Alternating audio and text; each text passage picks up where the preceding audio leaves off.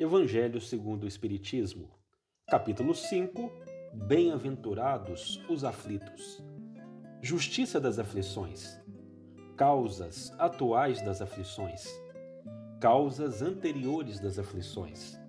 Esquecimento do passado. Motivos de resignação. O suicídio e a loucura. Instruções dos Espíritos. Bem e mal sofrer. O mal e o remédio. A felicidade não é deste mundo.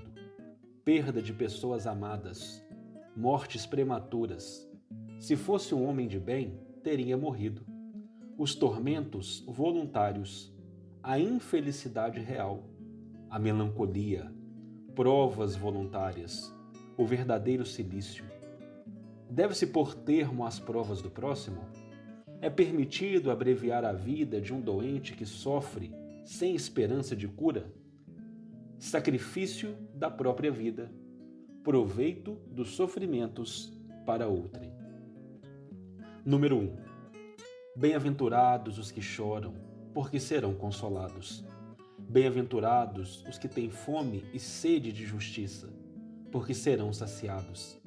Bem-aventurados os que sofrem perseguição pela justiça, porque o reino seu, dos céus é para eles. São Mateus, capítulo 5, versículos 4, 6 e 10. Número 2. Vós sois bem-aventurados, vós que sois pobres, porque o reino dos céus é para vós. Vós sois bem-aventurados, vós que agora tendes fome, porque sereis saciados. Vós sois felizes, vós que agora chorais, porque rireis. São Lucas, capítulo 6, versículos 20 e 21.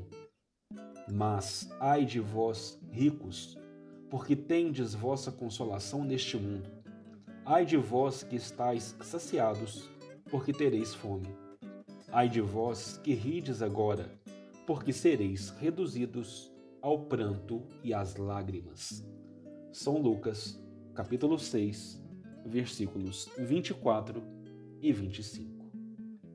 Iniciamos agora talvez o capítulo mais extenso do Evangelho segundo o Espiritismo.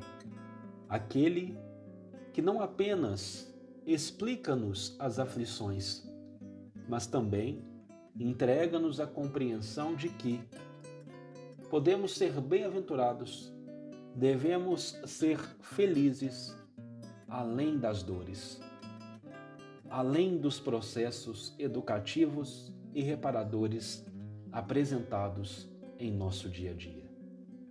Em tudo o que já estudamos até chegarmos a esse ponto, percebemos que a Terra é um planeta de provas e expiações.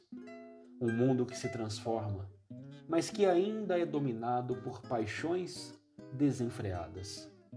Que nós, que aqui habitamos, ainda fazemos ouvidos moucos para os processos do amor. Ainda preferimos ouvir o orgulho, o egoísmo, a vaidade e todos os vícios decorrentes desses originais. Ainda preferimos desrespeitar os mandamentos da lei divina. E por assim o fazer, precisamos reparar.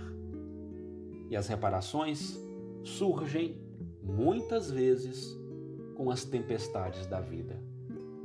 Mas ao invés de nos questionarmos o que esses momentos tormentosos querem nos ensinar, culpamos os que estão ao nosso lado os nossos irmãos de jornada. Inclusive, chegamos a culpar o próprio Deus, dizendo que ele nos esqueceu, que ele nos abandonou.